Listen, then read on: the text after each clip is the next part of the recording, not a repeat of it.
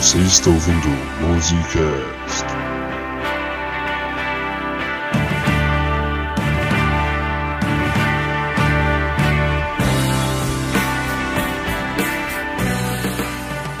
Sejam muito bem-vindos, minhas alunos, a mais um congresso de dissecação musical patrocinado pela Fundação Musicast. Música para seus ouvidos. Esta noite temos as ilustríssimas convidadas da Centro de Pesquisa Ponta, eh, Ponta Literário, representadas aqui pela doutora Natinha, a quem eu passar a palavra. Aproveitem essa oportunidade. Obrigada, Dr. Hans. Boa noite a todos. Na palestra de hoje veremos se um organismo musical é doador compatível com um organismo literário. Além de, é claro, realizar um transplante entre Camões e Legião Urbana, uma montagem francastiana de Aldous Huxley com Zé Ramalho e Pitt, também comentar o trabalho de Dr. Planto na extensão de Hobbit no Corpo Roqueiro. E por fim, o estelar trabalho de Dra. Clarice Lispector com Patos Fu. Aproveitem!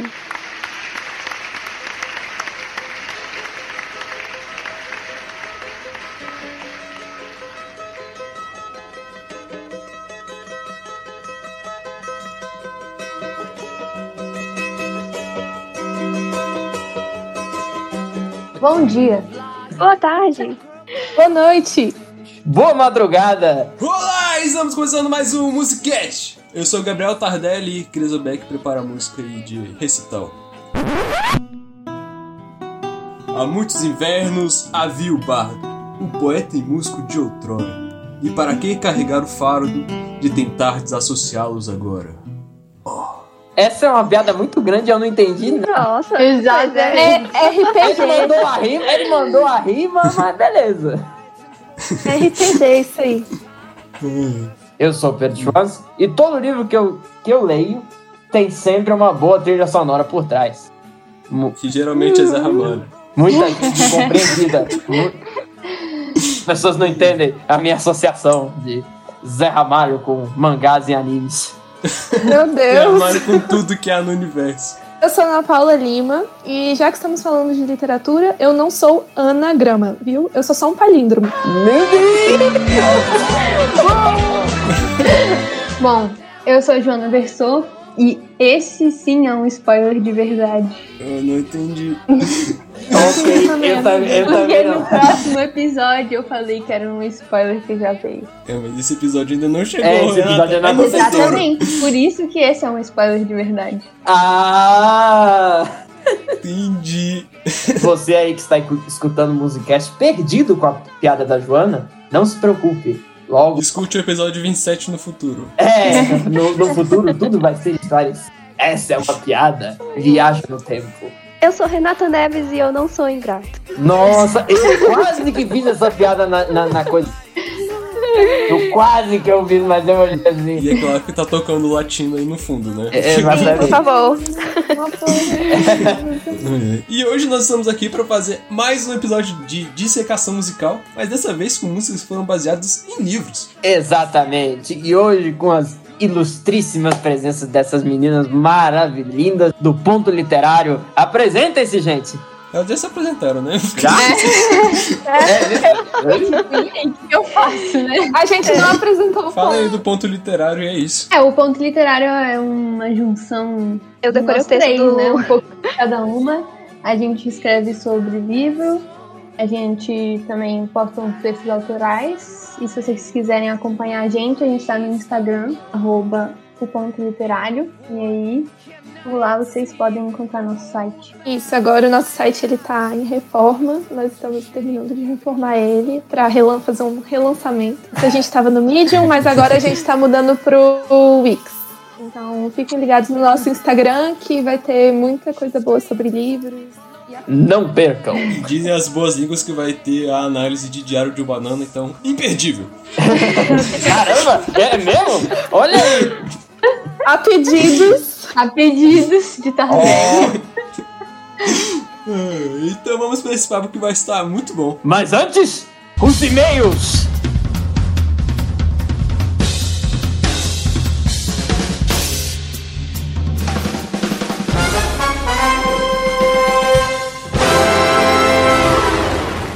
Agora, senhoras e senhores, antes da atração principal, com vocês a leitura de e-mails e gafes do Musicast.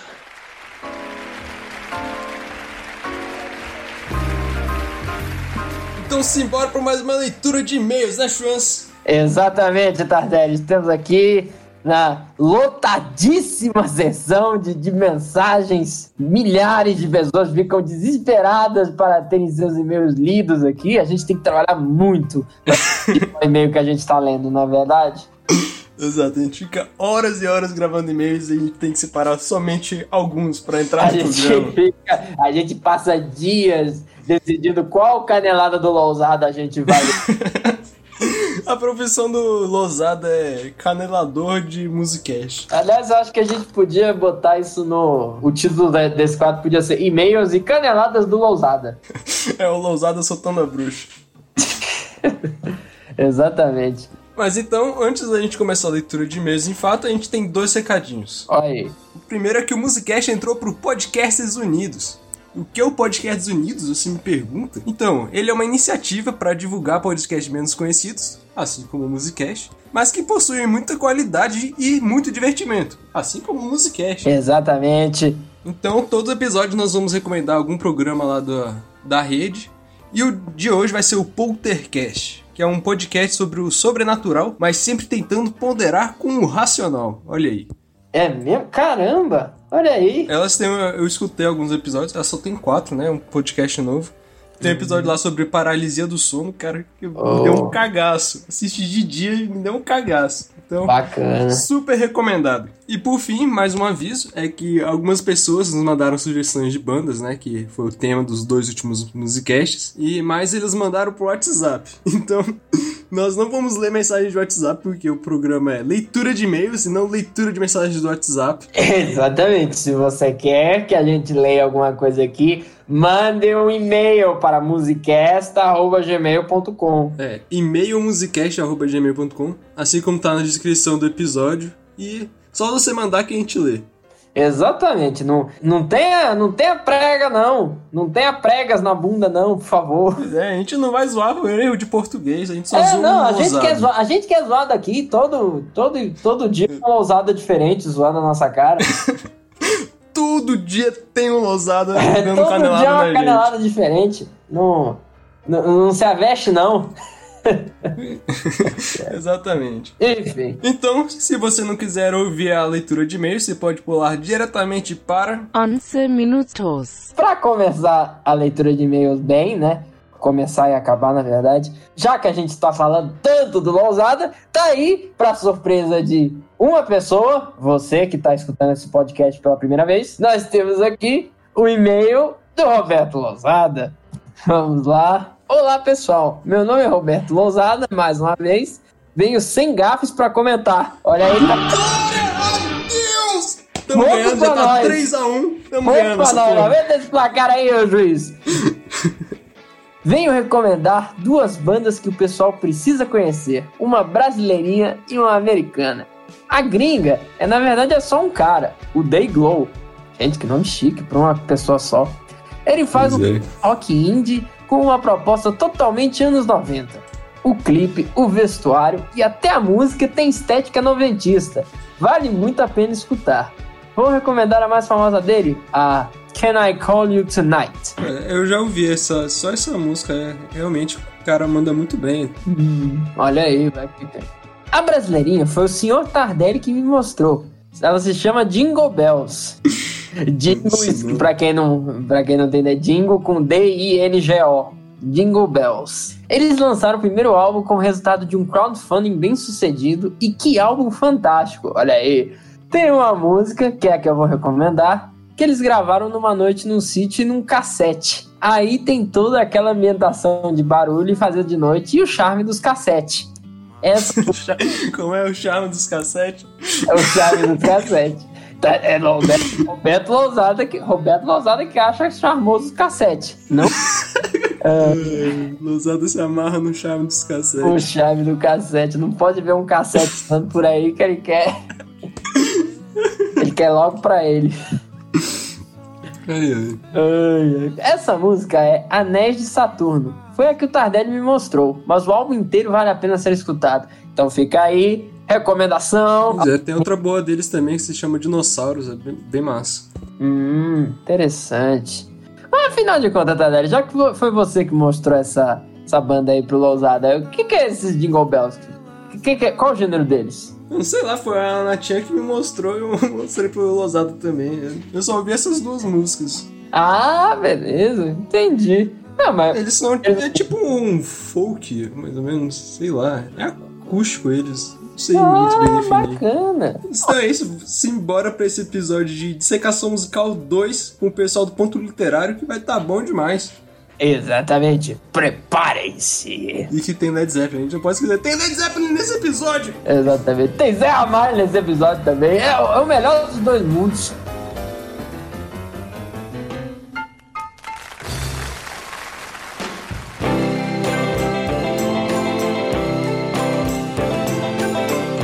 Dissecação Musical Literária. Por onde começar? Música também é literatura? É, então vamos começar com essa discussão. Música é literatura? É, essa discussão ela ficou muito famosa depois que o Bob Dylan ganhou o Nobel, né? Aí começaram a questionaram muito essa decisão e, e a pergunta principal era música também é literatura? E por isso, antes de começar essa discussão em fato, eu queria propor um jogo aqui, o É Poesia ou Música? Roda a vinheta, Simone! Eu peguei aqui três trechos de, pode ser poemas, poesias, livros ou músicas, e vocês vão ter que adivinhar se é poesia ou música, beleza? Tô com medo. Eu também.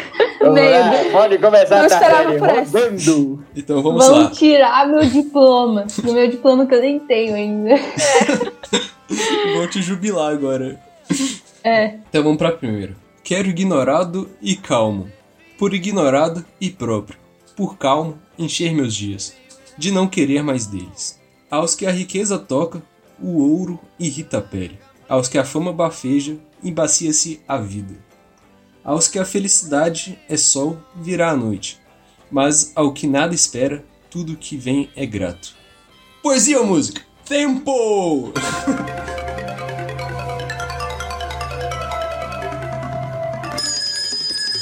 Poesia. Eu também acho que é poesia. Latinha, Poesia também. chuchu. Parece poesia. E vocês estão certos! É uma poesia de Fernando Pessoa. Certa a resposta. É uma Certa po- resposta. poesia de Fernando Pessoa. Quantos reais a gente ganhou com esse. Um milhão de reais em barras de ouro que valem mais que dinheiro. Se um dia qualquer, tudo pulsar no imenso vazio, coisas saindo do nada, indo pro nada. Se mais nada existir, mesmo que o sempre chamamos real, e isso pra ti for tão claro, que nem percebes. Se um dia qualquer, ter lucidez for o mesmo que andar, e não notares que andas o tempo inteiro, é sinal que valeu a pena. Pega carona no carro que vem, se não, não importa, fica na tua. Poesia ou música?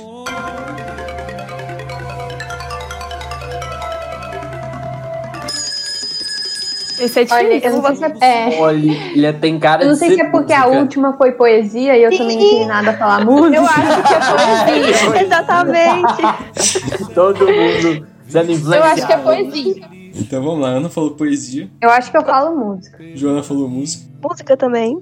Natia falou música, e você, Chuans? Eu- Eu vou apostar em poesia, só pra ser. Só pra não. Só por um risco de pegadinha. E é. música! Ah, sabia! Sabe quando dá tudo A nas provas e fica É, traumatizada? Ah, B, B. E é Loucos de Cara, de Vitor Ramil. Eu não sei o que que tinha, mas de fato parecia mais música do, do, do que poesia, não sei. Uma... O último verso me pareceu bem música também. É, aham. Não consigo ver esse último verso assim. Mas se já gerou dúvida em vocês, então, né? Já dá pra ver que música e poesia estão bem interligados. Vamos pra última. Como expressar nas palavras os gestos que queria fazer, as coisas que gostaria de ver, os belos amanhecer e entardecer, e o sombrio morrer. Faltam-se as falas. Mas ao expressar, o simples fato de escrever, falar, nada existe para preocupar. nada pode deturpar. Na essência pelo chorar, no gesto por beijar, comover e alavancar, o puro e simples amar. É música ou poesia?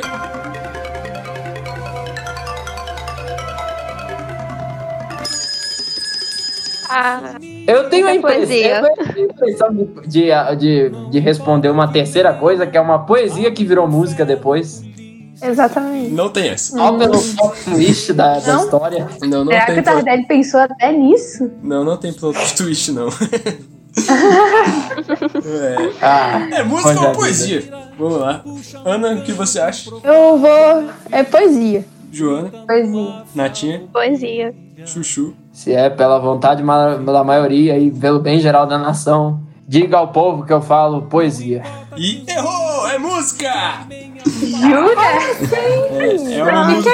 É uma música do Renato Russo, mas eu não lembro qual que é o nome. Eita, mas só dele? É, só dele. Desonra, né? Desonra. É, eu acho que vocês merecem ser jubilados. Desonra pra Desonra pra tua família. vaca! Desonra pra sua família!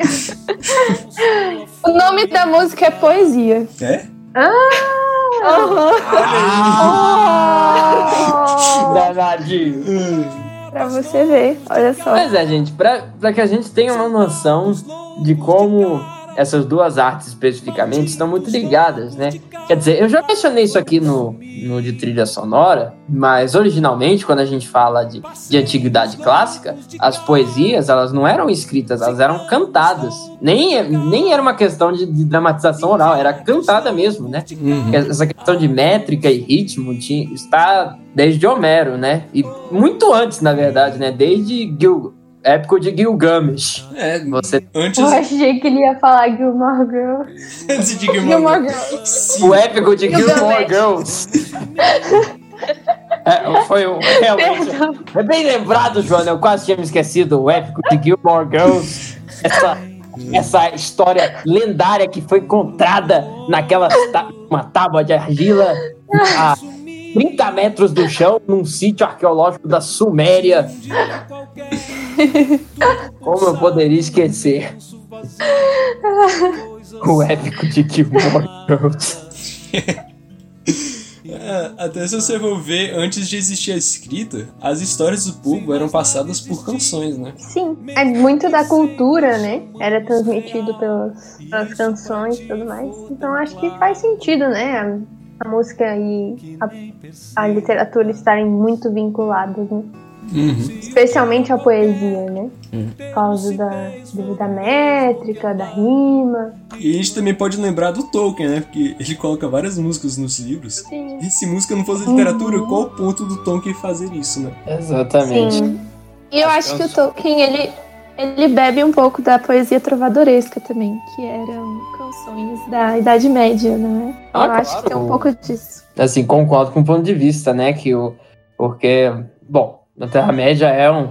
Na verdade, é, essa é que é a grande parada do, do Senhor dos Anéis, né? Os três livros, eles funcionam como se, de fato, o, a trilogia que a gente recebe em casa, comprando as livrarias, na verdade, é- ela tem um, uma.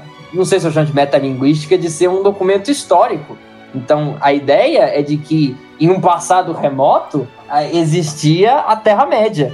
E, depo- e que chegou no nosso mundo de algum jeito, né? O, o livro, o tal, do, o tal do livro vermelho do, do, do Bilbo e do Frodo, chegou, é, chegou, pra gente, chegou pra gente por intermédio de J.R.R. Tolkien, pelo jeito. É. Isso é uma coisa curiosa desse universo, né? Tanto que o, o Tolkien, muitas vezes, quando ele vai falar de ah, de, do élfico, da linguagem, não sei o que, ele, às vezes ele comenta, o meu. Bom, eu não consigo escrever como eles escrevem, tipo assim, como se. Como se, caraca, tipo assim, os elfos existiram há muito tempo atrás, estão ali, estão em Valinor hoje em dia, né? Enfim. É, a gente nem precisa ir muito longe, assim, nosso próprio país para conseguir enxergar exemplos disso, né? Da música e da poesia estarem muito ligadas. É, o Arnaldo Antunes e o Vinícius de Moraes, por exemplo, eles são pessoas que estão nos dois campos, né? Renato Russo também, a gente viu E, ali. tipo, às vezes a poesia deles vira música e às vezes a música vira poesia e tem todo esse link, assim, né? E viram outras coisas também, né? Teatro, é, Exatamente. Às vezes vira peça de teatro, às vezes vira outras coisas. Até hoje eu só não vi virar pintura. Mas É, com mas certeza difícil. deve ter alguém que já fez isso, né? Certeza. É. Óbvio.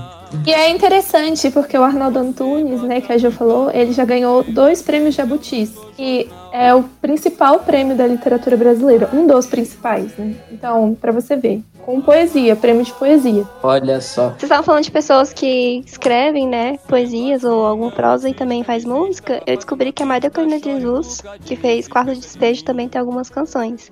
Aí nos relatos dela, né, que são uma espécie de diário, também tem músicas, algumas coisas que ela viu na favela e colocou como forma de musicalizar. Isso aproxima mais as pessoas, né? Porque quando a gente não tem acesso à literatura, a música pode ser uma grande ponte. Uhum. Sim, sem dúvida. Vocês lembram qual era o apelido de Vinícius de Moraes? Ele era conhecido como Poetinha, não é? É. Então, Uhum. pra você ver. Poeta. É. Poetinha. Curiosamente, tinha a mania de, de chamar todo mundo pelo diminutivo. Era Tonzinho, é, Edu, é, Edu, Badeco. Outra curiosidade sobre o Arnaldo Antunes é que ele ingressou primeiramente no curso de Linguística da USP. Ele é um Olha linguista, aí. olha só, um, um Olha aí. aspirante a linguista. Largou a faculdade também. Se ele virou músico, obviamente, né, cara? Impossível. Deve ter largado a faculdade. Todo, bom- todo músico de sucesso tem pelo menos um curso. Um curso que ele trancou. Exatamente. Bob Dylan, ele ganhou o Nobel de Literatura, né, de 2016, por ter criado novos modos de expressão poética no quadro da tradição da música americana. Então, Você vê, ele é o máximo da mistura de música e poesia, né? Porque ele ganhou o Nobel de Literatura por produzir modos poéticos na música americana. Então, isso é Uau! muito interessante. Vamos ser sinceros, né? A letra, do, a letra das músicas do Bob Dylan são um show à parte. O cara manda muito bem. Embora ele não saiba cantar, aí sobra para as outras bandas fazerem versões melhores das músicas dele do que ele mesmo. Eu daria, eu daria o Nobel pra ele só pela gaitinha. A gaitinha é muito. É muito bom, gaita, gente. A gaitinha. É, Bob Dylan, por que, que você ganhou o Nobel? Pelo maestria no uso da harmônica, se vocês quiserem uma, uma justificativa chique.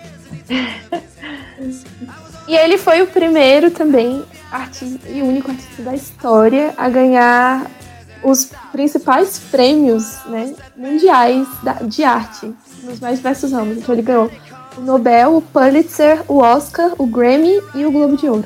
O Pulitzer Cara, é é de jornalista? É, eu acho que tem uma, uma pergunta. Peraí. Deve ter uma categoria em que encaixaram o Bob Dylan. É, tem literatura, tem categoria de literatura também. Eu sei que no Grammy tem uma categoria lá que é discursos, coisa mais aleatória. Tem uma categoria era pra hora discurso. espacial. Sim, o Obama já ganhou um Grammy por causa de discurso, cara. Sabia disso? Caraca! Pois é. Tem umas horas que parece muito cabide. É, Essas Tem umas categorias que parecem muito cabide. E o Oscar do Bob Dylan foi melhor canção original pelo filme Things I Have Changed, de 2001. Olha aí. Olha aí. Olha aí, Bob Dylan. Eu, de novo, eu, eu, eu fico dizendo, isso tudo ele ganhou por conta da gaitinha. De fato. Eu acho que cara é bom. tá Aquele, negócio que parece um aparelho. É muito charmoso. Não, não é charmoso, É não. um- É feio pra caralho. Parece um aparelho mesmo, aquele freio de burro. Freio de burro. É o chave, Tardelli. Esse chave você não entende. É porque o Tardelli não toca, não sabe tocar gaitinho, ele tá com inveja. Isso aí mesmo não, é muito Ih! Cês- Eu admiro ainda mais quem consegue tocar violão e tocar gaita ao mesmo tempo, cara. Esses caras são Não, é demais. bravíssimo. Tocar dois instrumentos ao mesmo tempo. Tocar um instrumento já é difícil pra caramba. Imagine dois. Então vamos lá. Música é literatura ou não? Não, sim. A gente tem que dar uma resposta.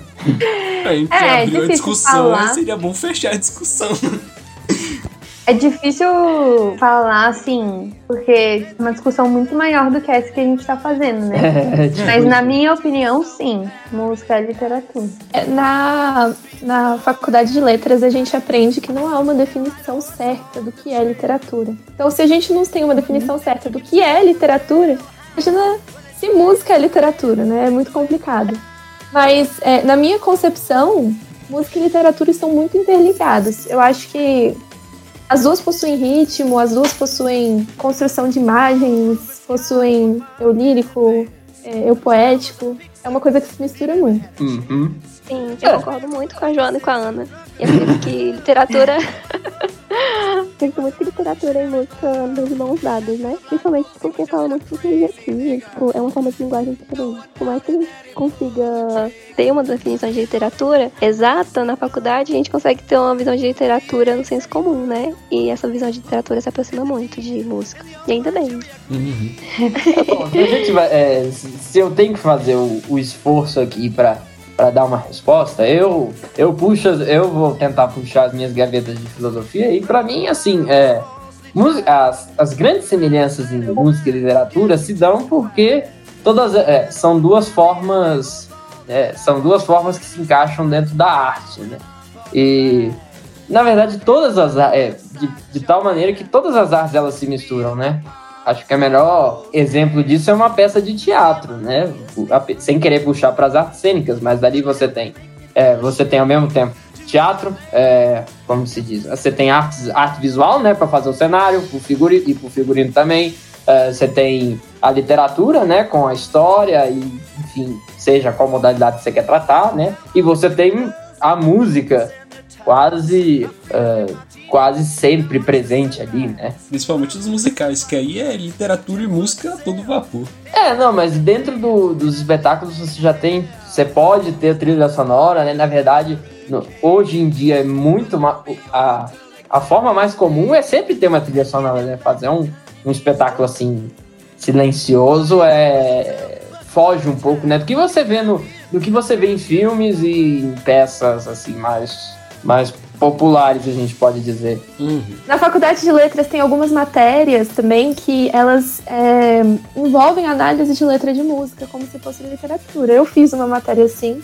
Não foi uma matéria muito divertida, porque, enfim, acho que o professor não soube levar direito a matéria, mas foi uma matéria muito interessante. Era uma matéria é, que a gente ia fazer análise literária de letras de música do Brasil, do século XIX, do século XX. Então foi muito interessante.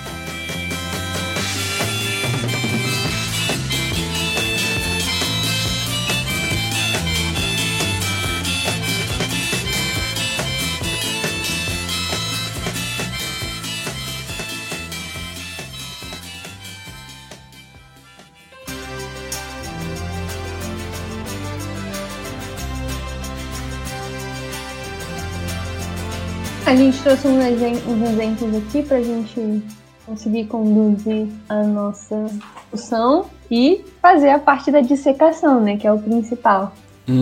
E a primeira música é, é Monte Castelo, da Legião Urbana. Maravilhosa. Ela é inspirada. ela- na verdade, ela tem várias inspirações, né?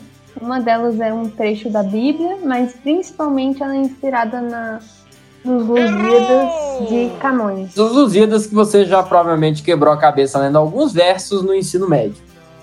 Você conhece se você já ouviu a música do também.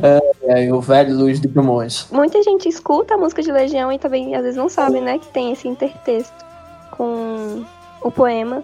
Aí a gente volta de novo naquele negócio pequeno no primeiro bloco, que quando você faz a musicalidade de algum poema, ele se torna ainda mais acessível.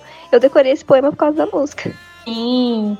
E, é, bom, que nem a Jo falou, né, é, um- é uma junção de textos. Na verdade, ele parafraseia o texto bíblico Cori- Coríntios, capítulo 13, versículos de 1 a 13. E a transcrição do soneto, né, que é o soneto mais conhecido, um dos mais conhecidos do, do Camões. Não é dos Lusíadas, é, esse soneto, é um soneto dele. É, o... Mentira. Não, não é dos Lusíadas. Oxi, tá tan, tan. Quase propagando fake news aqui, hein? Que isso. Não, Eu fiquei, ele é um. eu fiquei é um- muito surpresa quando eu vi. Ele é o 11 soneto, né? Do livrinho. Ah, eu não sei, tem mil Mil, né? livros de mil edições. O Luiz Vaz de Camões ele é muito conhecido pelos Lusíadas, né? Mas ele tem muitos, muitos sonetos, inúmeros. One Hit Wonder, E- ele só tem os Luzias, ninguém sabe dos outros. One Hit Wonders. edição, edição 1500. Exatamente. É os hits. É, mas o o Monte Castelo, né, é, é, é interessante porque é uma música que fala sobre o amor, né, mas não é o amor do jeito que a gente pensa quando a gente olha primeiramente para a música. Eu dei uma pesquisada e é, Monte Castelo, na verdade, é uma região na Itália onde foi travada uma batalha na Segunda Guerra Mundial. Uma grande batalha que os pracinhas lutaram lá, né? Os nossos grandes guerreiros brasileiros. Exato, os brasileiros. Então é uma música que fala sobre o amor, mas quando a gente bate o olho assim, parece que é aquele amor, né? Carnal, mas na verdade é um amor que extrapola isso, né? Isso que é muito interessante da música. É E aí eu entendi. é, e eu, eu acabei relacionando isso com o momento de conflito que o próprio Luiz Vaz de Camões vivia, né? Porque Luiz Vaz de Camões é um autor renascentista. Então ele viveu um momento, uma época em que a Igreja Católica estava perdendo o poder. Enfim, é, era um momento onde ele estava em conflito a razão e a emoção. E esse soneto em específico, né, O Amor é Fogo que arde sem se ver, ele é um soneto que mostra muito bem esse conflito entre a razão e a emoção. Ele faz uso de muitos paradoxos, muitas antíteses. É, e aí eu relacionei, assim, com esse momento, outro momento de conflito mais contemporâneo na Segunda Guerra Mundial. Vai ter agora uma super ponte do Musicast com ponto, que a primeira resenha do ponto literário foi do livro do C.S. Lewis, né? É Os Quatro Amores.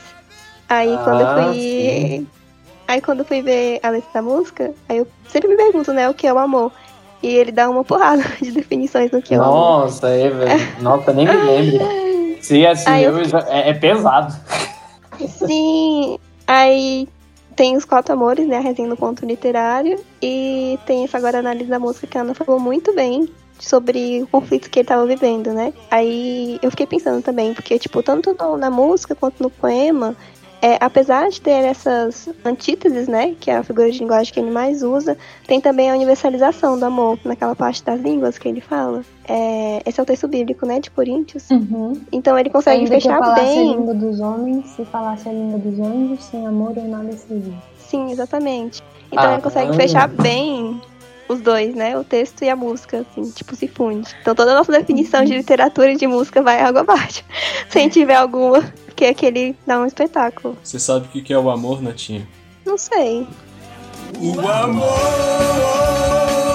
é o calor e aquece que a pariu! Eu sabia, eu sabia. Quando, quando ele mandou a pergunta, eu, eu sabia.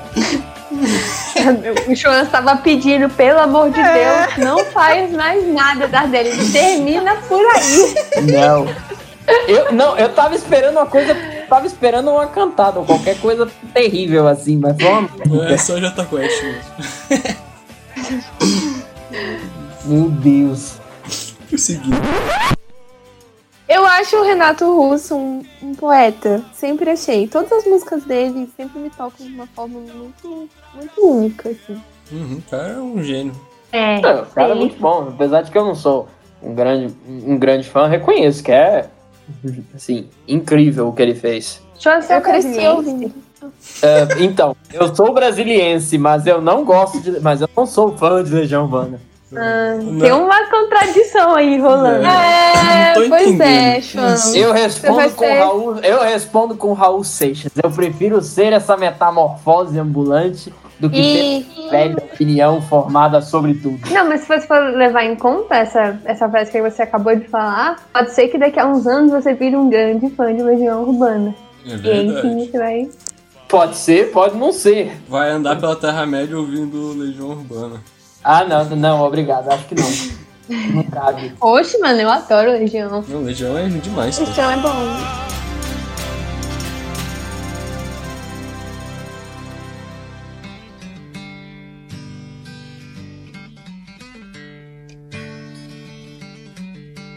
Agora a gente vai falar de uma música do Led Zeppelin. Finalmente a volta do Led Zeppelin pra esse podcast, cara. Ai, meu Deus. Here we go. Here we go. Ramble On, que faz parte do Led Zeppelin 2, saiu em 69. E ele é baseado nas obras do Tolkien, principalmente esse, no Hobbit, mas ele não é necessariamente falando a história do Hobbit. A história se passa em- na Terra-média, mas não é exatamente a história do Hobbit. É, e sim, o, o lírico, ele, em vez de estar acompanhando os anãos na grande jornada de recuperar a montanha, Os anãos. Ele está atrás da amada. Nossa, chega você dói. Chega dói. É, velho. As- A amada, no caso, a Pedra Arken, né? A da Pedra Arken. Eu tenho que. que vai. Eu me adaptei. Anãos são gobelins, orques. É a vida. Ah, não, mas, mas também. Ah, não, gente. Desde Branca de Neve que os, que, que os sete são anões. Mas é que, Então, é que não é- os anãos do Tolkien não são anões. É uma raça diferente. Eles não são. Sim, eu humanos. sei, Então, que, mas, pelo amor de Deus, vai facilitar a vida, Tardelli. São anãos! Todo mundo fala anão. Todo RPG que você vai ver, o dwarf é traduzido como anão. Então, continua sendo anão. Só que o plural Continua, é anãos. sendo, mas continua sendo anão, mas plural continua sendo o mesmo. Ah, anões. Anãos, anões, Todo, é, todo lugar é assim. Quem que você vai? Então vamos continuar. Vamos, quer dizer, começar.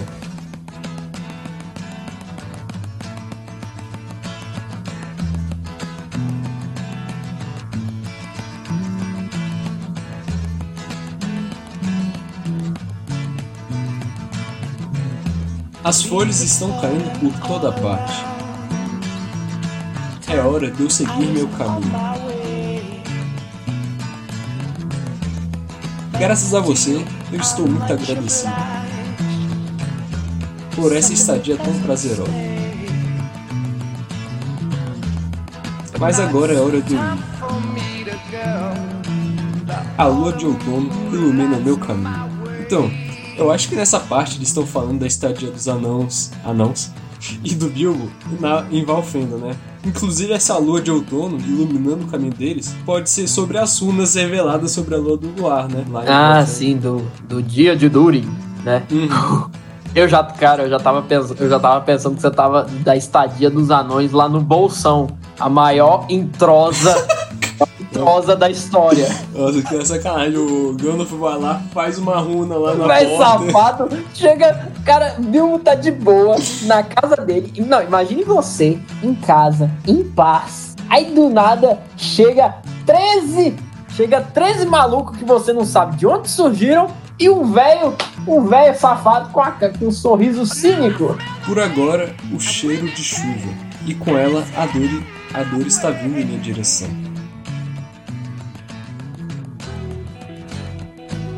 Às vezes eu fico tão cansado. Mas eu sei que tem uma coisa a fazer. Perambular! Agora é hora. Ah, Tem que ser com, com a vozinha. Agora é a hora, é a hora é agora. Pra eu cantar minha música. Estou indo ao redor do mundo, no meu caminho, preciso encontrar minha garota. Estou desse jeito há 10 anos, perambulando.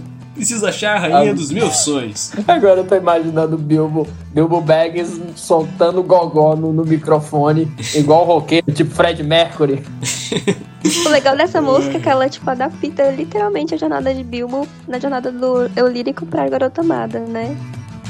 Sem tempo para criar vínculos. O tempo veio para ir embora. E a nossa saúde bebemos mil vezes. É hora de perambular. Como na jornada do Bill pela Terra-média, nosso eu lírico aqui, também não pode ficar em, um lugar confortável, né? Tem que ter o velho lá safado falando, não, vamos à aventura, Anda, aventura, Bilbo, anda. aventura! Ana, vamos para uma aventura, Bilbo Bolseiro. É, e toda, toda vez que o Bilbo chegava em um lugar confortável, como Valfenda ou o lar do Beorn, os anãos, não, bora lá, temos que continuar nossa aventura. A gente E o Bilbo só, ah, eu queria tanto meu café da manhã. É, é a vida, né? É, eu acho muito. Porque os hobbits, eles são muito caseiros, né? Eles são pessoas. Eles não muito- saem das vilas deles, né? I want a acho cup muito interessante que o, o Tolkien, né? Ele já falou assim, né? Que ah, ele, ele já comentou que quando ele criou cada um desses povos, né? Ele tinha certas inspirações, né? E o, os hobbits, especialmente, eles têm essa. Eles são inspirados assim no, no, no, povo rural da Inglaterra. Sabe como é que é? Uhum. É uma vida caseira, fica lá de boa, fumando cachimbo, tomando, comendo, comendo, comendo, fumando cachimbo de boa, né? Sem, sem se preocupar com os problemas do mundo, com as guerras, com o Senhor do Escuro e o fim do mundo, né? É. É, esse negócio de ficar confort... de sair do confortável, mais ou menos, né? Porque todo lugar que eles chegavam, eles ficavam semanas no lugar. Ficaram, acho que três semanas em Valfenda e é foda essa aventura, né? Não continua. Três semanas em ofenda e o Bibo reclamando que tava cansado. Que Ah, gente, não reclamem do. Não reclamem de assim, de time span em, em, em, em Hobbit, porque pra vocês terem noção, Senhor dos Anéis, o. Até o. Até o, o Frodo recebeu o anel. O Gandalf descobrir que aquele anel era o anel do Sauron e voltar foram quase 20 anos. Caraca! É literalmente 20 anos. O Gandalf indo até Minas Tirith voltando. Aí depois tem um refrão de novo, né? Perambular. Perambular! Aí vamos continuar. Minha história é uma que não pode ser contada. Minha liberdade eu aprecio. Como anos atrás e outrora, quando a, a magia preenchia o ar.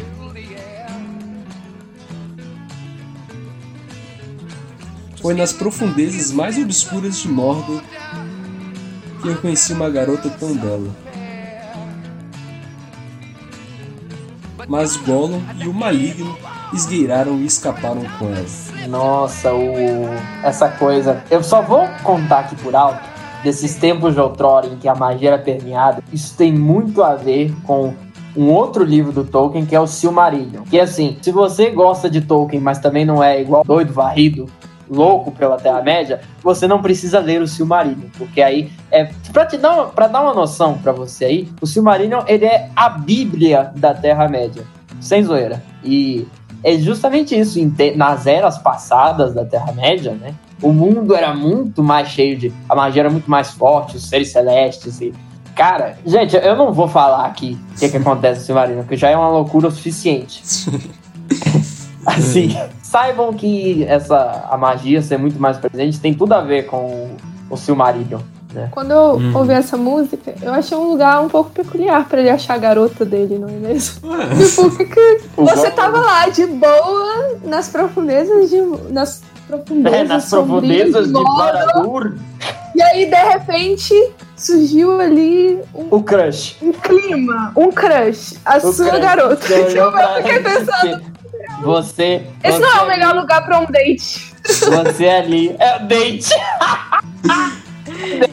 Leva o date. Tira uma selfie também, né? Tira uma selfie e posta no Instagram, né? Date de hoje. Aí tem só a garota e, um, e uma terra arrasada. Terra arrasada, um vulcão no fundo. Sim. E aí depois ela foi levada pelo Gollum. Aí eu, eita, pega. O que que tá acontecendo nessa Peraí, música? peraí. Volta aqui, seu. Ô, volta aqui, seu bicho desnutrido. Ah, Seu bicho desnutrido. Não leva ela, não. Ela é minha, preciosa. E aí, eu, ela é minha preciosa, meu Deus. Eu, e, o- e o Sauron já fica de olho, né? O olhão de. Ah, não, você não fica não. Tira o olho dela aí, seu safado. Eles construíram toda a fanfic aqui, né? Não, Joana, uma fanfic que começa com você levando seu, levando seu par pra ir passear nos campos ardentes das terras de Mordor. Não, foi lá que ele conheceu ela. Ele não levou Ah, é, uma, uma fanfic onde você conhece uma- na terra de Mordor, nas terras arrasadas de Mordor, no fogo da montanha da perdição. Ah, mas o amor pode surgir nesses lugares mais inó- inóspitos O amor também. vem quando a gente não espera, né? O cara tava lá em Mordor, caralho, tô apaixonado, fudeu. A, a, a pergunta que fica realmente é, gente, o que que essa menina tava fazendo em Mordor? Ah, ela pode ser uma prisioneira, né? Porque já o Gollum dizia, o Maligno já dizia Boromir, não se pode simplesmente entrar em Mordor. Ah, Ela pode ser uma prisioneira. Exatamente. Ela pode ser uma prisioneira do Gollum e do Maligno. Ah, tá. Então não há nada em que eu possa Ah, fazer. não, Acho que eu vou continuar a perambular. Agora é hora. Ah, beleza, deixa a mulher lá, né? Foda-se. Não, o cara. o Gollum e o Maligno escaparam com ela e ele tá atrás dela. É isso. aí. A história é essa, João. Você perdeu a Chama, no, chama nove, chama nove vagabundo e vai até Mordor pegar ela. Eu não tô aguentando. Ele já Vai tá no há 10 conselho, chama a ela. garota. Vira assim, é. É onde? Chama a rapaziada, que eu vou lá, que eu vou pra Mordor. Foda-se a menina.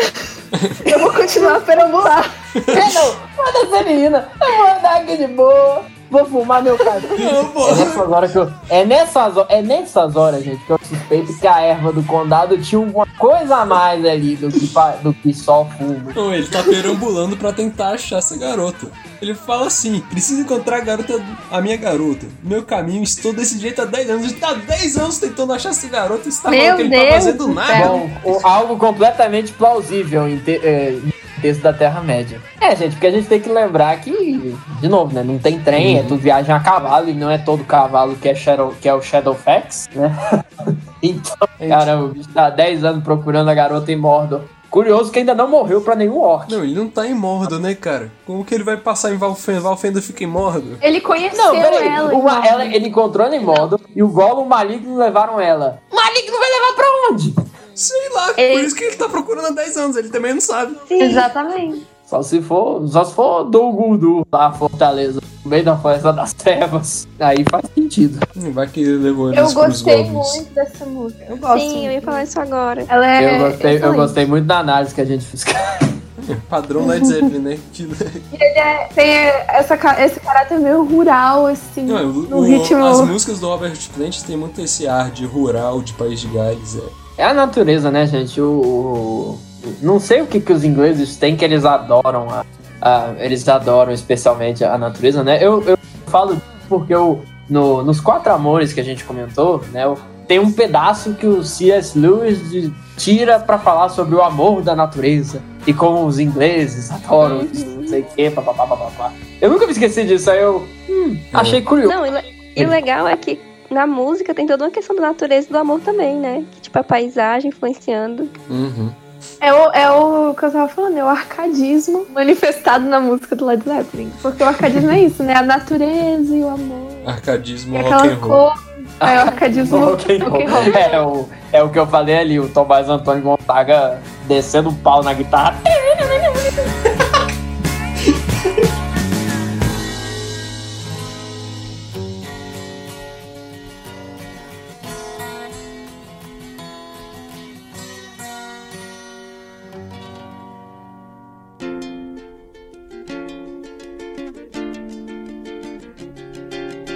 Admirável Mundo Novo do Aldous Huxley. Exatamente. Essa obra aqui é uma das clássicas distopias do, do século XX, que foram geradas no século XX, de quando os grandes pensadores daquela época resolveram imaginar como estará o mundo daqui a vários anos, né? Curiosamente, às vezes pensando em.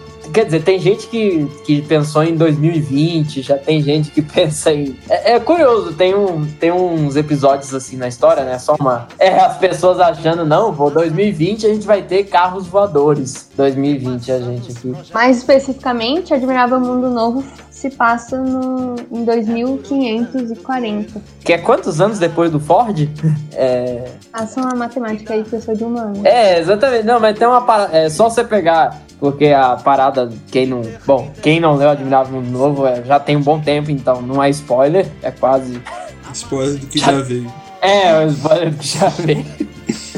Então, assim, pra quem não sabe, o, a, a- na distopia do Admirável Novo, você tem.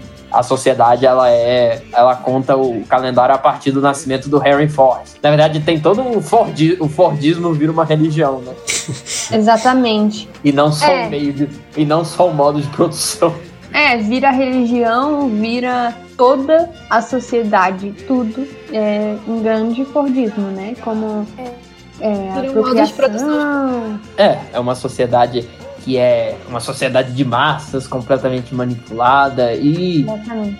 é, enfim, um futuro que ninguém gostaria, ninguém gostaria de estar. Na verdade, na verdade, ironicamente, todo mundo, go todo mundo gosta de estar, né? Não, no, não, não pelas melhores É, razões. todo mundo gosta de estar porque tá todo mundo dopado, drogado e exatamente. manipulado. Enfim.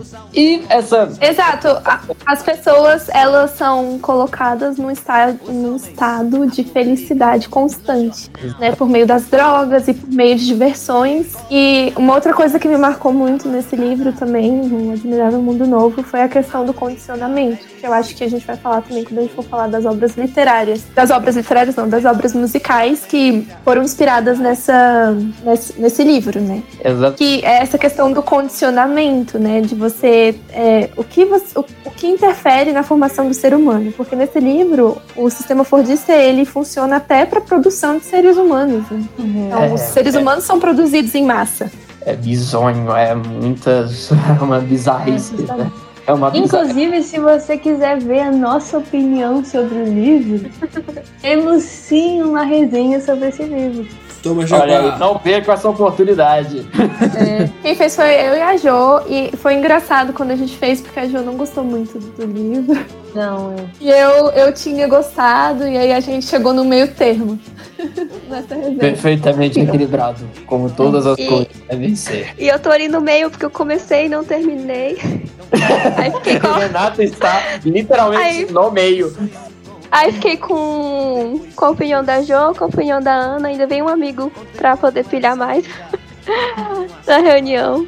Ai, ai. E bom, nessa de- é, desse mundo é, que eu desse mundo desse mundo admiravelmente bizarro, é, nós temos aqui no cenário da música nacional também duas obras que co- co- compartilham que compartilham títulos similares e mensagens similares. Estamos falando de Admirável Gado Novo do grande Zé Ramalho e o Admirável Chip Novo da, cantor, da grande cantora Pitty. Vou equalizar sua cara. Eu vou equalizar.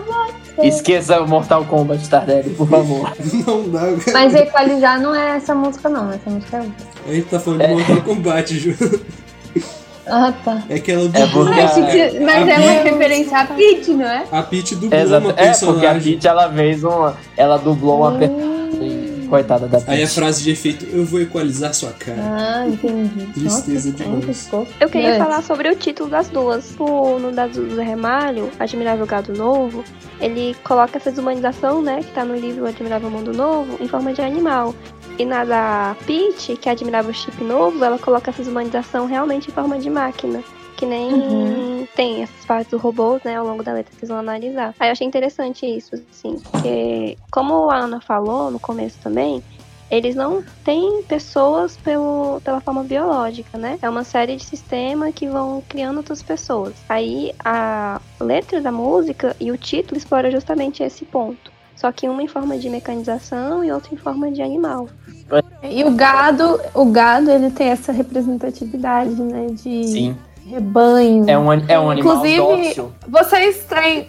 Pois é, inclusive é é, é, os apoiadores de certo candidato, de certo presidente de certo país, que eu não vou falar qual, República das Bananas. Mas os apoiadores são conhecidos como gado.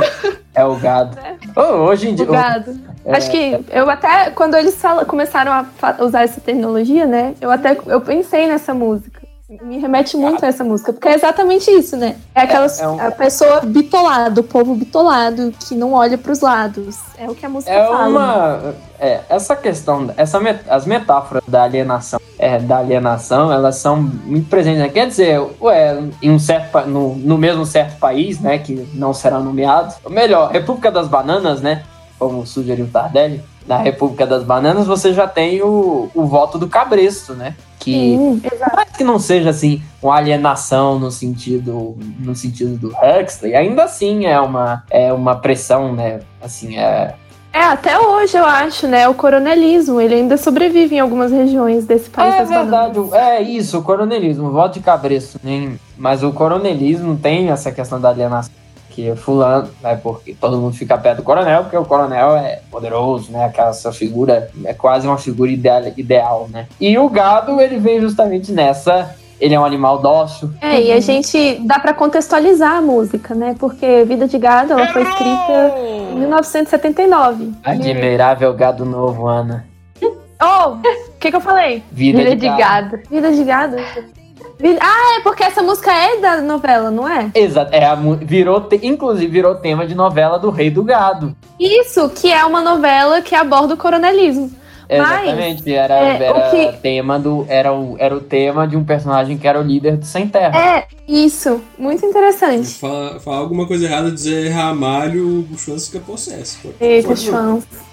Não, não, também não é assim, não, gente. Mas não é Eu porque. tenho. É, é um daqueles casos que. Eu até entendo, gente. É um daqueles casos em que o refrão ele pega muito mais do que, a, do que a- o título da música, né?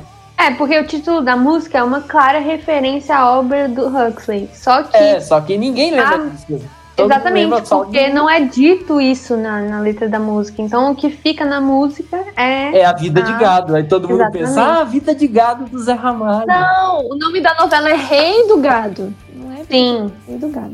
Tá, mas, ah, enfim, voltando. A música foi escrita em 1979, né? E vocês sabem o que a Exatamente. gente vivia em 1979. E isso é uma. Na verdade, isso é até impressionante e ainda mostra de novo a bizarrice da.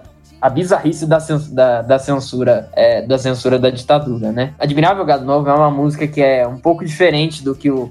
Pelo que o Zé Ramalho é mais conhecido, né? Ele é. Todo mundo vê o. Ah, é o profeta da Caatinga, né? Você pega. Tem muitas músicas psicodélicas, é, altamente espiritualizadas etc. E Admirável Gado Novo tem essa justamente essa marca de ser uma crítica muito assim bem direta, né? Não tem, é, não faz muito esforço para esconder, né? Para assim.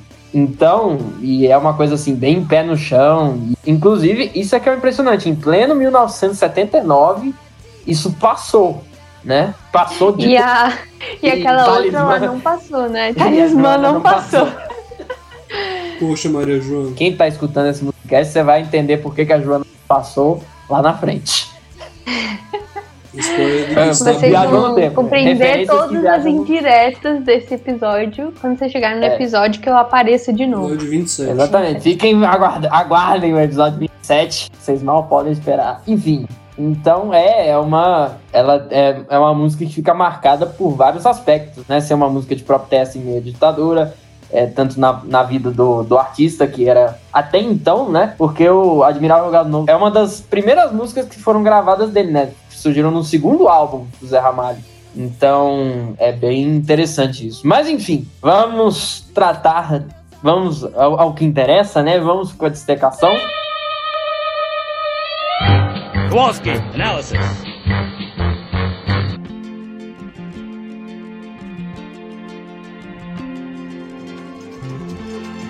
Bom, então começando pelo o anúncio de Zé Ramalho, a música começa assim: Vocês que fazem parte dessa massa, que passa nos projetos do futuro. É duro tanto ter que caminhar e dar muito mais do que receber. Já é uma, uma clara, uma, um direcionamento bem direto até o que no caso é o ouvinte, né? No caso, a, a massa, né? Que passa nesses projetos do futuro, né? E existe essa. Jo, Mas jo- como se ele quebrasse uma quarta parede aqui, né? Sim, sim, existe essa. é, é, nessa primeira estrofe existe essa quebra de fato. E já nessa primeira estrofe você já tem uma clara, clara crítica às condições, né, do, da vida do trabalhador cotidiano, né, que é a massa, que é que passa nos projetos do futuro, né, como a- trazendo aquela imagem do, do, da população que é só refém do- das armações e tramóias dos agentes do poder, né? Em onde é duro tanto ter que caminhar, né? E dar muito mais do que receber, né? Que é a famosa, traz aquela nossa ideia, da, a ideia da mais-valia, né? Da ação do trabalhador, Sim. você produz muito mais do que você produz muito mais do que você ganha, né? Você não é dono do que você produz. Você não é dono do que você Exato. produz. Na verdade, ne- é, a ideia de, de posse nem é tanta essa, mas é de que você tá recebendo muito pouco. Você dá muito. É, é como ele diz, né? Você dá muito mais do que recebe. Isso pode ser, inclusive, uma crítica também, uma crítica também a um governo ineficiente, né? Que saque, que rouba, que fica pegando dinheiro, dinheiro, dinheiro, dinheiro e desvia, né? Eh, Pelo menos essa interpretação é bem. Tá, é, fica um pouco mais em voga, né? Com toda a questão que a gente tem passado.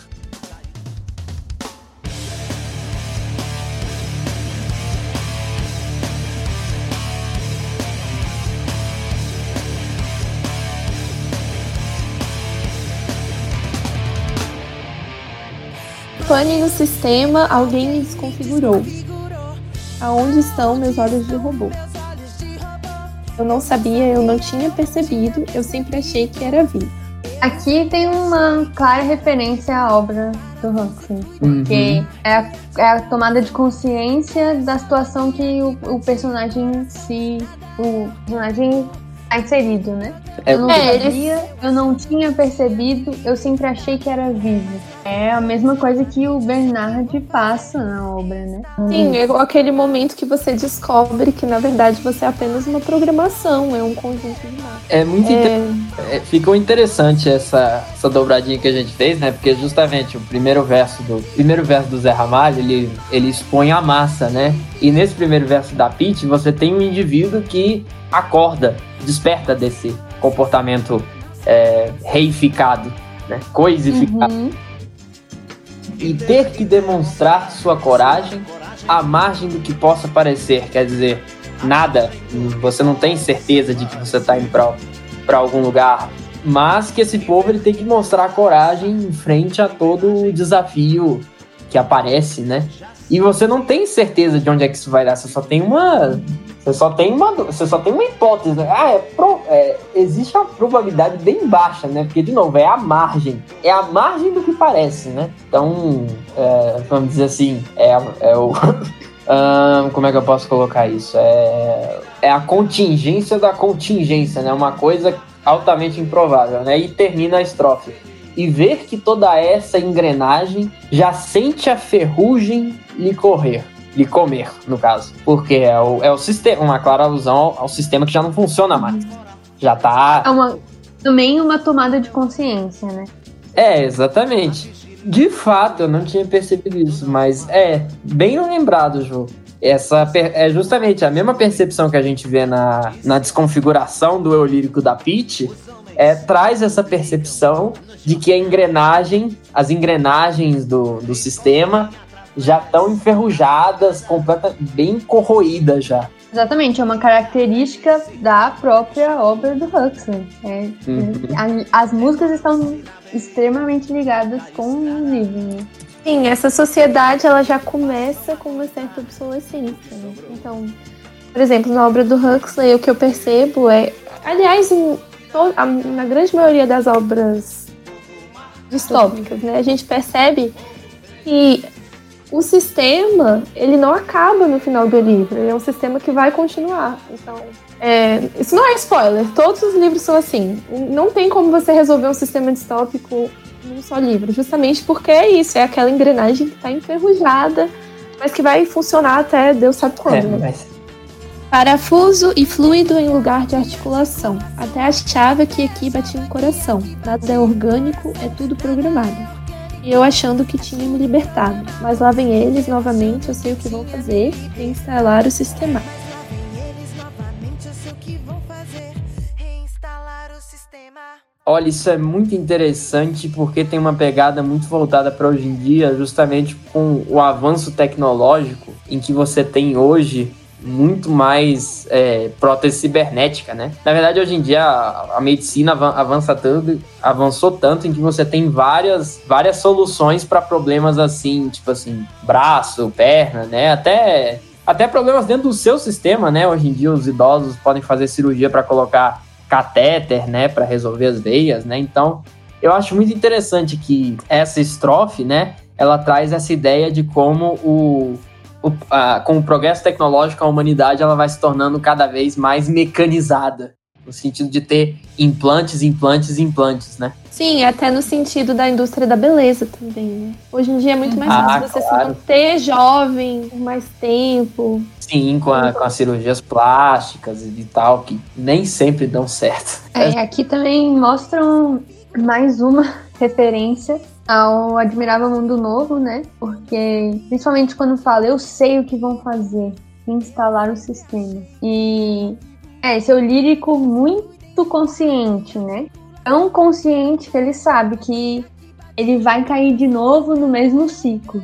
E É, como- Como toda, como toda distopia, você tem, a, você tem a opressão do sistema, que diante de qualquer tomada de consciência, o sistema ele vai lá para te colocar de volta nos eixos. Exatamente. Só que eu acho que uma coisa diferente do Admirável Mundo Novo é que na minha percepção, né? Depois de um tempo, eles param de querer é, colocar ele num sistema, né? Naquele sistema. Eles veem que ele não se encaixa ali, eles despacham ele, né? Dei um grande spoiler aqui, mas é uma maneira, de certa forma, de controlar o sistema, né? É muito curioso quando a gente chega nos refrões, porque nós temos é, nós temos a mesma mensagem passada por palavras diferentes. De certa forma, a Peach coloca de uma maneira muito mais ah, muito mais analítica no sentido de que é muito mais quebrado. Você tem muito mais exemplos e tem e é muito mais é muito tem muito mais em detalhes. É isso que eu quero dizer. É, ela é bem mais detalhada.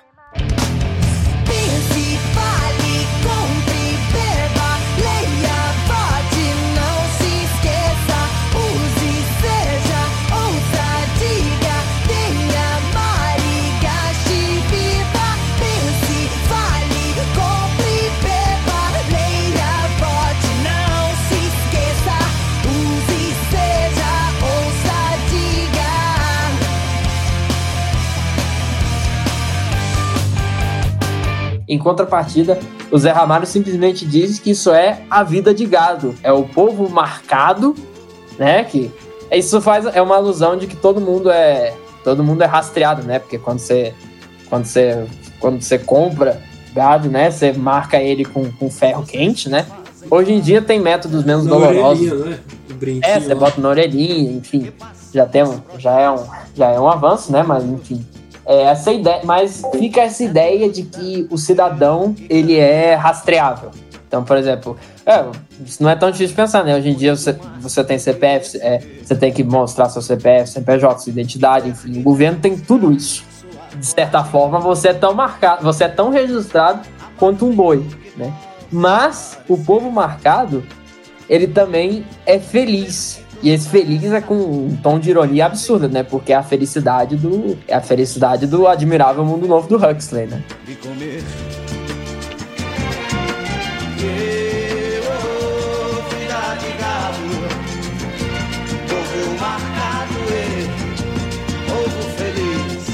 É a falsa felicidade, é a felicidade condicionada. É Exatamente. isso que eu acho mais impressionante, é essa ironia dessa música. A música é completamente irônica, a música do Zé Ramalho. É o que não acontece na da Pitty. A Pitty ela é bem direta na música dela. Zé Uhum. Ramalho é aquele passivo-agressivo. Passivo-agressivo. É, tipo isso. Eu nunca, nunca pensaria em usar isso pra descrever Zé Ramalho passivo-agressivo. Nessa música ele é, tanto que a música passou pela. pela. pela censura. Censura. É. Falar, né, do refrão da Pitty. Era exatamente isso, que tipo, todos os erros são no imperativo que reforça muito essa questão do mecanização, né? Que fala e não tem nenhum sujeito ali pra rebater aquilo. Ela vai diretão na sequência de verbos e cada um ali representa. Ó, o primeiro é pense. Só que aí no último é viva. Então esses primeiros verbos, eles são, tipo, tem uma conotação diferente dos outros de falar, comprar, beber. Leia também, né? Que tá destoando dos outros verbos, porque cada um é mecânico, só que aí tem esses iniciais, esses finais, que era pra ter uma atitude, só que não tem. Uhum. E acho que a essa repetição do imperativo casa muito com essa ideia do robô, né? Da pessoa que faz as coisas no automático. E principalmente essa parte depois do refrão que ela fala não senhor, sim senhor, que é a, a obediência. Zé Ramalho prossegue mostrando é, nessa próxima estrofe. Continua nessa, continua sendo bem panorâmica essa, essa música, né? Mas agora é um, um mais cotidiano, né? Lá fora faz um tempo confortável. A vigilância cuida do normal. É bem simples de entender isso, né? O, é, aquela, é uma sociedade condicionada a uma, a uma situação de normal, de um normal, né? Que é constantemente vigiado, né? Os automóveis ouvem a notícia, os homens a publicam no jornal. Eu acho muito interessante esse par de versos, porque você, ah, o automóvel, você pensa, ah, é um rádio dentro de um carro, né? Mas eu acho interessante de levar para uma via de ver o automóvel como a pessoa mesmo do dia a dia, porque ele também é um- uma coisa que move um automóvel de certa maneira e que cabe muito bem com essa ideia de que o de que o cidadão comum ele é ele é ele é bestializado, né? Ou até nesse caso mecanizado, né? Ele só se move, né? E ele só escuta. E aí, os homens que publicam a notícia no jornal, né? Quem são os homens? As pessoas que pensam, né? Aqueles que estão por trás de tudo, né? Tem essa imagem, essa imagem do esse fantasma do, das figuras do poder, né? Que, que publicam o que os automóveis escutam, né? E aí ele continua. E correm através da madrugada.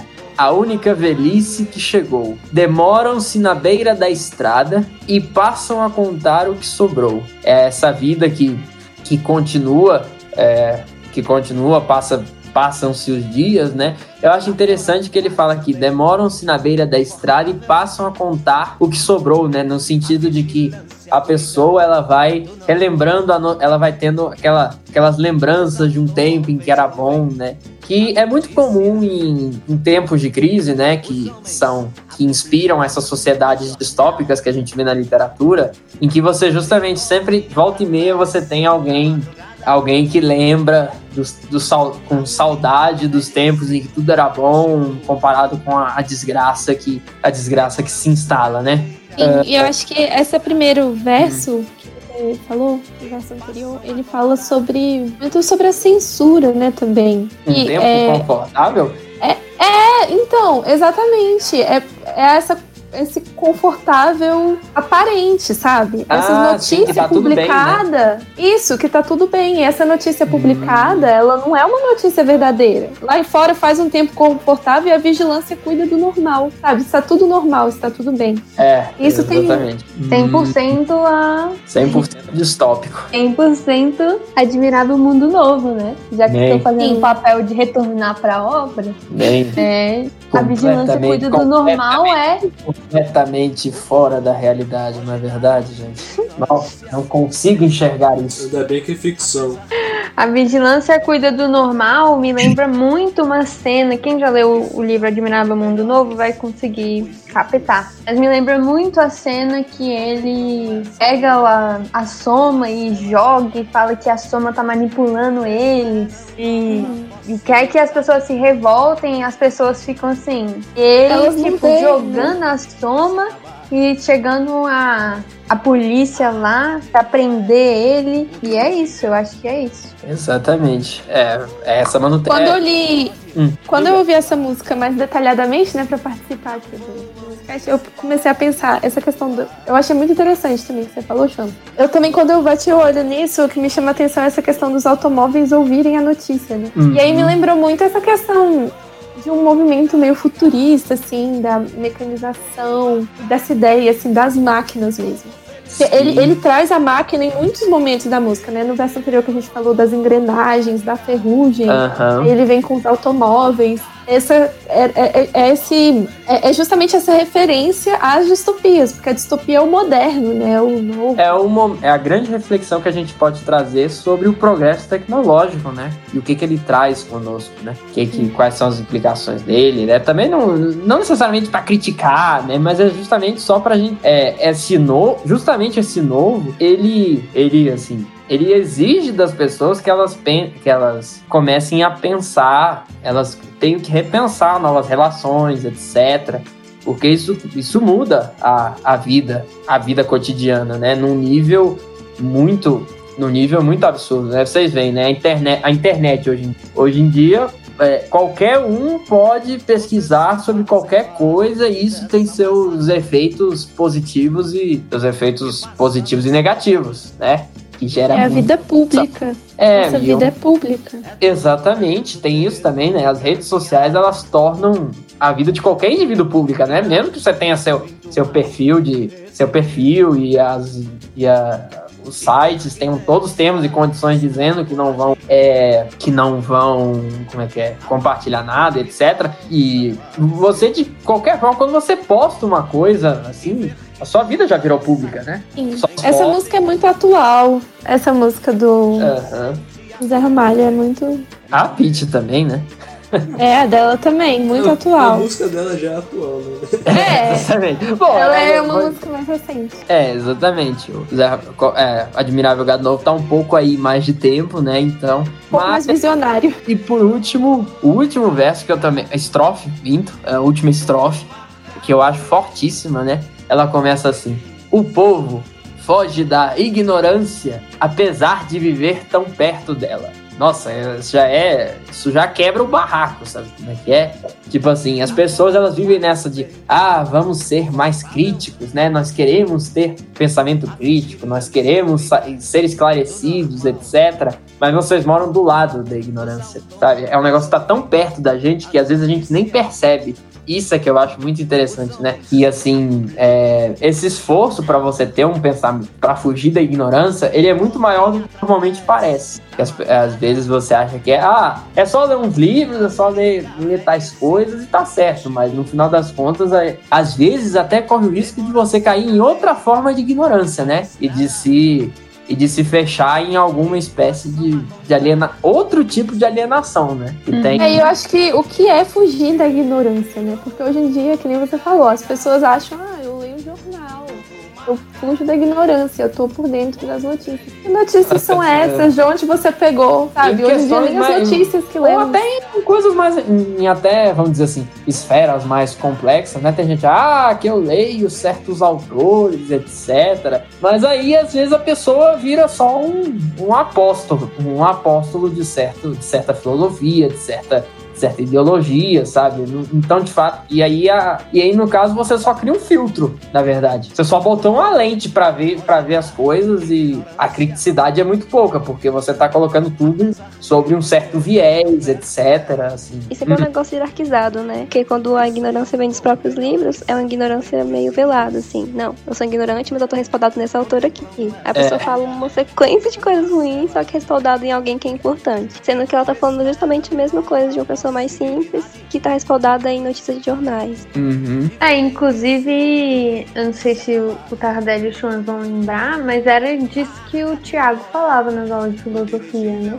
E quando ele falava de Nietzsche. Era isso que É, ele o- falava. muitas pessoas. É, de fato, na verdade, isso é uma coisa que, pra quem não sabe, pra, pra quem não tá entendendo, gente, nosso professor de filosofia do ensino médio, o Tardelli, meu e da Joana, era o Thiago. Devo, devo, de- devo meu. Devo mi- meu ingresso no curso de filosofia a ele. Não estaria aqui. Colocar essa culpa nele não, cara. Coloca essa culpa nele.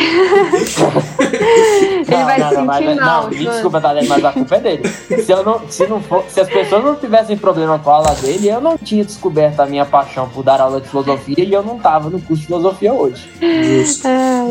Pra terminar aqui a música, né? E sonham com melhores tempos idos, contemplam essa vida numa cela. De novo, outra, um, um par fortíssimo, né? Contempla essa vida numa cela é mais, mais simples, né? Mas sonhar com melhores tempos idos, assim. É, traz essa ideia da nostalgia, né? De novo, né? O, ah, como é que as coisas eram boas, né? Ah, as coisas eram boas naquela época, né? A gente não tinha problema de não sei o quê, né? É, com- de novo, ah, diga. Mas eu acho essa ideia da nostalgia uma coisa muito interessante, né? Que as pessoas têm nostalgia, mas elas não lembram que dessa época que elas têm nostalgia, naquela época elas tinham nostalgia de outros tempos, porque aqueles tempos eram muito ruins. É, exatamente. É um. E é, um- é uma ideia muito reação errada. regressão que vai parar no- na época das cavernas, né? Isso, É muito e pensar contradição. Bom mesmo era quando a gente tinha tacape, caçava É. tigre, dente de sabre, Ah, sabe? tá forçando um pouco. Pois é. E principalmente falando do nosso país, né? Eu acho que a gente não tem um- uma ideia muito formada de tempo bom. Qual foi o tempo bom do Brasil? Não- A gente não tem nem a ideia de nação formada ainda. No- essa nostalgia, ela não. Na verdade, eu acho que não só pro, pro Brasil, mas para qualquer tempo histórico, a realidade ela é muito mais complexa do que, do que nós, nós mesmos conseguimos lidar. A gente, então, sempre. É, todas as memórias. As maioria das memórias que a gente tem são recortes. São recortes que a gente tem e a gente acaba esquecendo, e a gente acaba, naturalmente, vai esquecendo aquilo que é ruim e vai só guardando as coisas que eram boas, né? E especialmente isso, isso acaba ficando muito forte em tempos de crise, em que a gente acha que, é como você mesmo disse, Ana, a gente fica achando que ah, lá atrás é que era bom, não sei o quê. Mas a gente, se a gente for parar pra analisar o lá atrás, a gente vai ver que também tinha problemas lá. Também tinha seus problemas. Ah, Mas antes do Coronga era muito melhor do que com o Coronga, cara. Aí não, não tem discussão. Aí não tem discussão.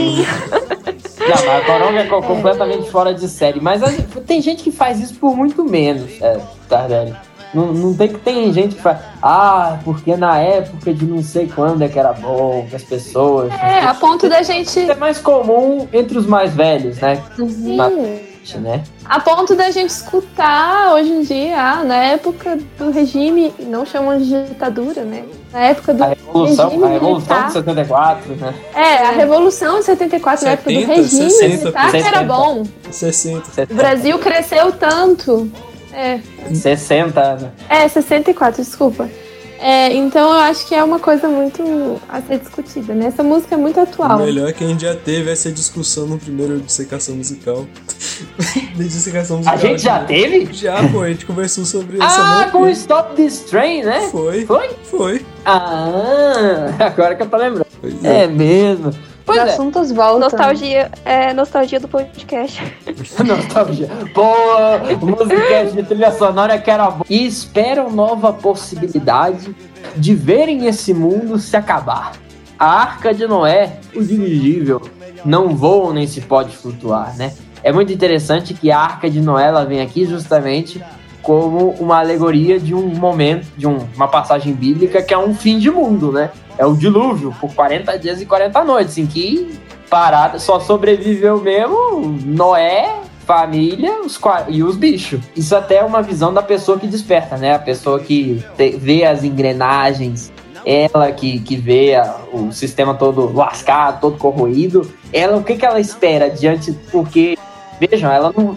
Isso é que é interessante, ela não vai fazer uma revolução. Ela não vai sair por aí pegando em armas e vai matar todos os opressores, vai libertar o pessoal, né? Não vai ser uma a Revolução Francesa, né? Não, não vai cantar a Marselhesa, não. Diante da. da, da assim, é é uma, uma forma de opressão massiva, né? Que ele não tem ninguém de- dessas pessoas, que são poucas, ela prefere esperar a possibilidade do fim do mundo. Prefere que o mundo acabe. Mas como é que você faz isso se o se a Arca de Noé e o dirigível não voam, não voam e nem flutuam, né? Se não tem, se não tem dilúvio que leve o mundo, né? Como é que você faz? Não faz. E aí a gente volta. E essa, é, esse final é a esperança. Esse final é a esperança, né? É, é a tipo. última que é morre. que que- Exato. Eu tenho um das pouco de pessoas. dificuldade de ver esperança. Então, É, mas é a porque última- não há. É, é a esperança da pessoa que vive nesse sistema é a falta de esperança. É a esperança que o mundo acabe. É, a, a única. A solução esperança de alguém é que o mundo que, acabe. que vive no que vive no relógio das engrenagens enferrujadas é que o Sim, é que nem. o- é- isso me lembrou o final do Admirável Mundo Novo, que eu não vou falar, senão é spoiler pra quem tá ouvindo. É, esse é um spoiler master. Mas- né, Spoiler realmente. do o que- final- spoiler do que já foi. O final é- é- é- mostra essa questão, né, do, do caos, E a né? total impotência da pessoa que vê causa nada. A questão do, da Arca de Noé e do dirigível, que não podem voar nem flutuar, é essa questão de não haver salvação, né? Você não vai conseguir se salvar. Nem na Arca de Noé, nem no dirigível. É isso. Exatamente. Esse final dessa música é pesado, que nem o final de Admirável Mundo Novo. Nós, o que É. é seguir cantando o refrão, né, gente? Ei, ô, Vida de gado, Povo marcado. Povo feliz! Feliz. Eu quero ouvir! vida de gado,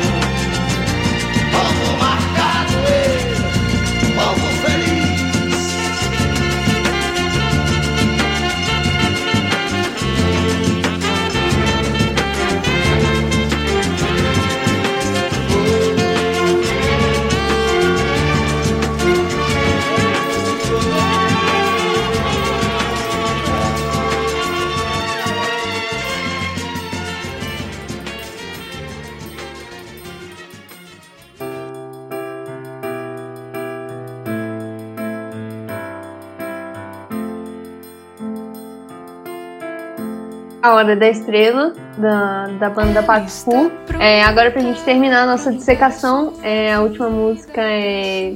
Uau, por essa eu É. não esperava. Ninguém esperava por essa.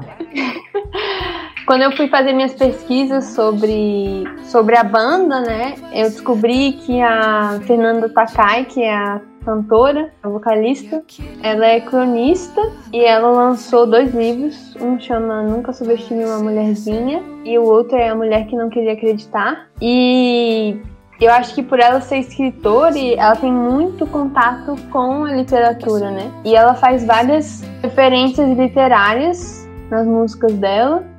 E a principal e a maior, e é a que a gente vai falar aqui hoje, né? É a Na Hora da Estrela, que é uma alusão ao livro da Clarice Lispector.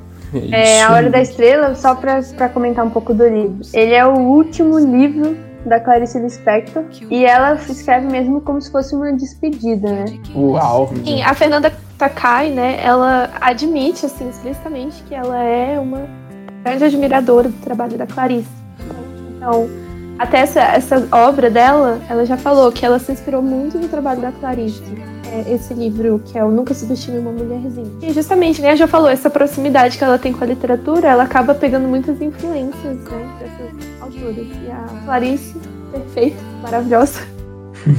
é, é ótima para se pegar referência dela. E esse livro, A Hora da Estrela, é que o título da música é homônimo, né? É, o A Hora da Estrela é, é um livro que ele traz toda essa dor de uma última produção, né? Que nem a Ju falou. Então, a música, ela reflete o que a, a, a, a personagem principal vive ao longo da obra. Mas o que eu tava falando é que essa canção é a que mais aproxima da obra, né? Do que todos que a gente analisou aqui. Tipo, conta explicitamente a história da Macabeia. E eu acho que ela escolhe um recorte da obra principal que as meninas disse sobre o final. Então, quem leu a obra pode enxergar um grande spoiler aqui. Então explique aí a relação.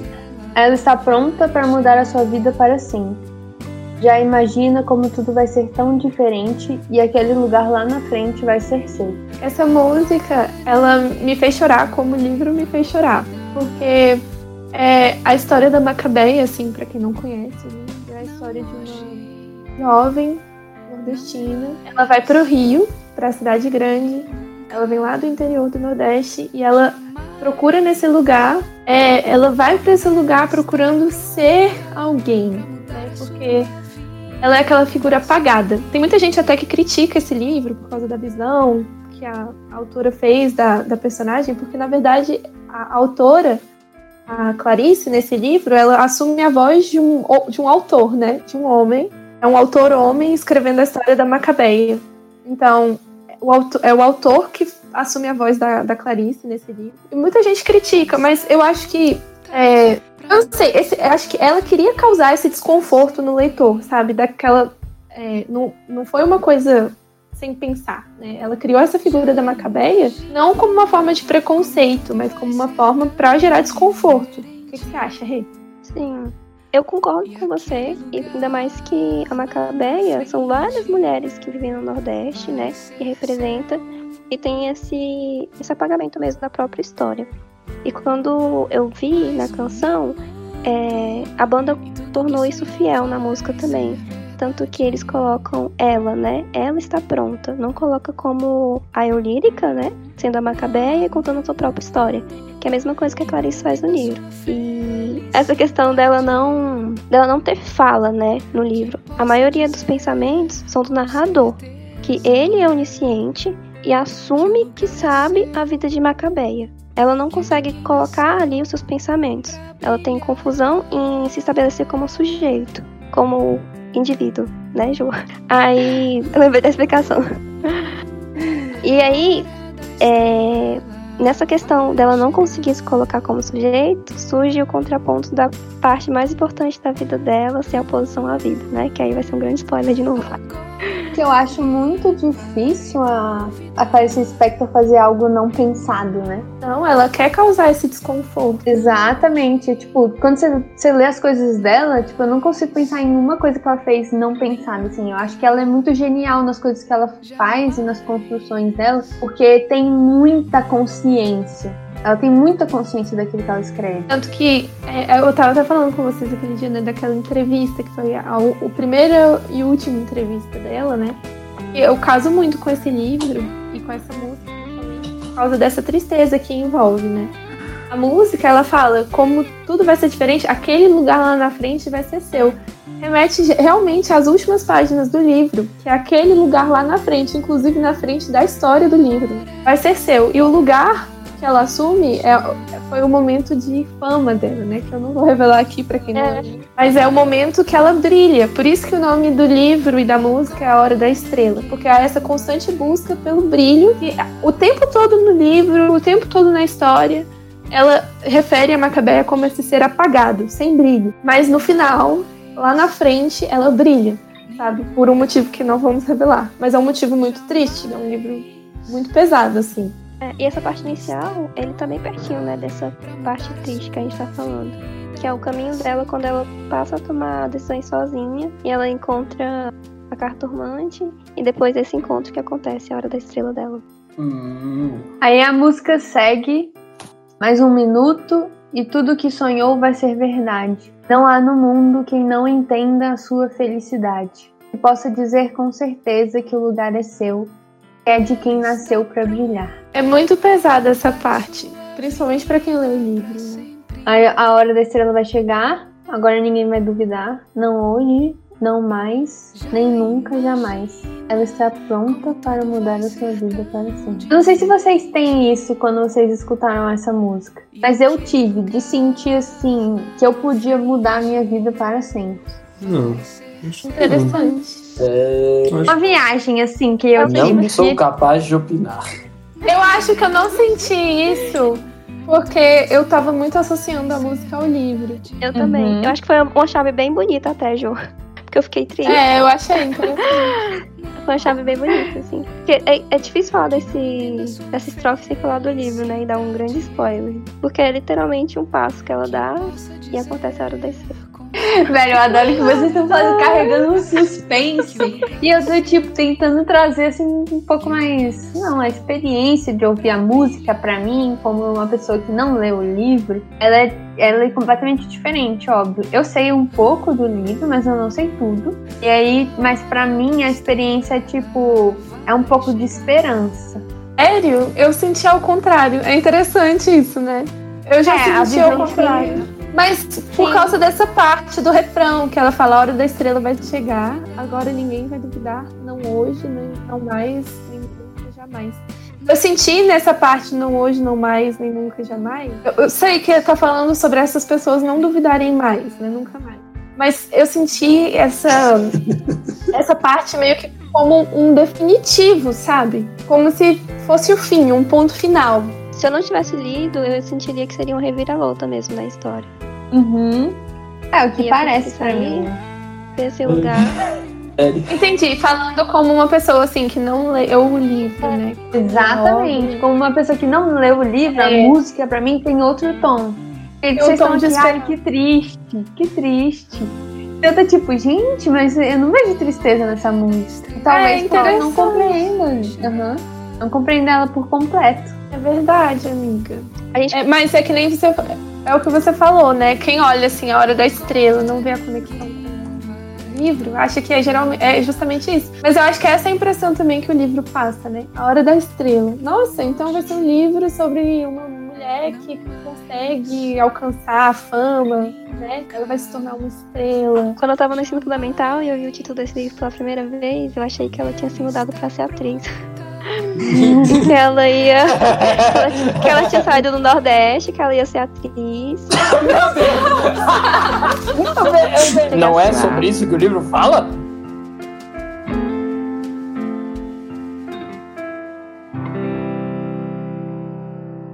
E se vocês você- sentirem coisas diferentes ou sentirem isso, vamos mandar aqui pro e-mail do Musicast. E quem sabe a gente não aparece na leitura de e-mails, né? E mandem e-mail se vocês já leram algum desses livros também. A gente vai querer saber. A gente gostaria muito Vamos que mandar. mandassem. Vou A gente mandar. Mandem se muito. você já leu algum desses livros, se você já leu alguma dessas músicas, você conhece músicas que foram inspiradas em outros livros, mandem também. Exatamente. Manda pra gente, pelo amor de Deus. A gente não aguenta mais Roberto Lousada só todo dia. Tô com Eu medo do queria Lousada. declarar que eu sou fã do Lousada e da obra que, ele tá isso? construindo Joana? aqui, nesse, nessa essa reputação que ele tá construindo aqui.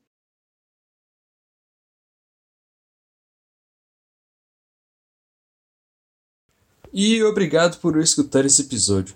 Ficha técnica. A apresentação do Gabriel Tardelli e Pedro Schwanz, com participação de Renata Neves, Joana Bersô e Ana Paula de Lima Santos. Introdução: Pedro Schwanz, Renata Neves e Gabriel Tardelli. Edição e produção: Gabriel Tardelli. E capa do episódio: Gabriel Tardelli.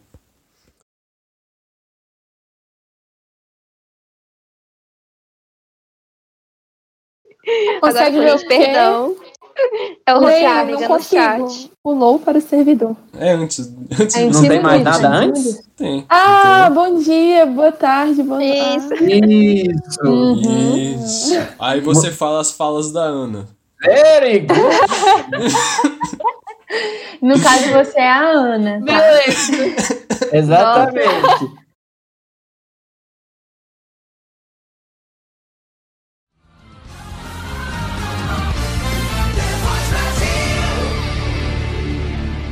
Ainda que eu falasse a língua dos homens e falasse a língua dos anjos sem amor.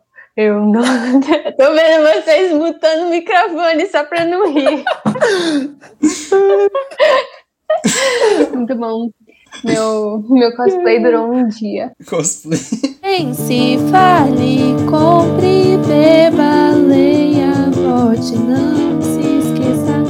Use, seja, ouça, diga, tenha amor e gaste, viva. Pense, fale, compre, beba, leia, vote, não se esqueça. Ei, ô, vida de gado, povo marcado, ei, povo feliz.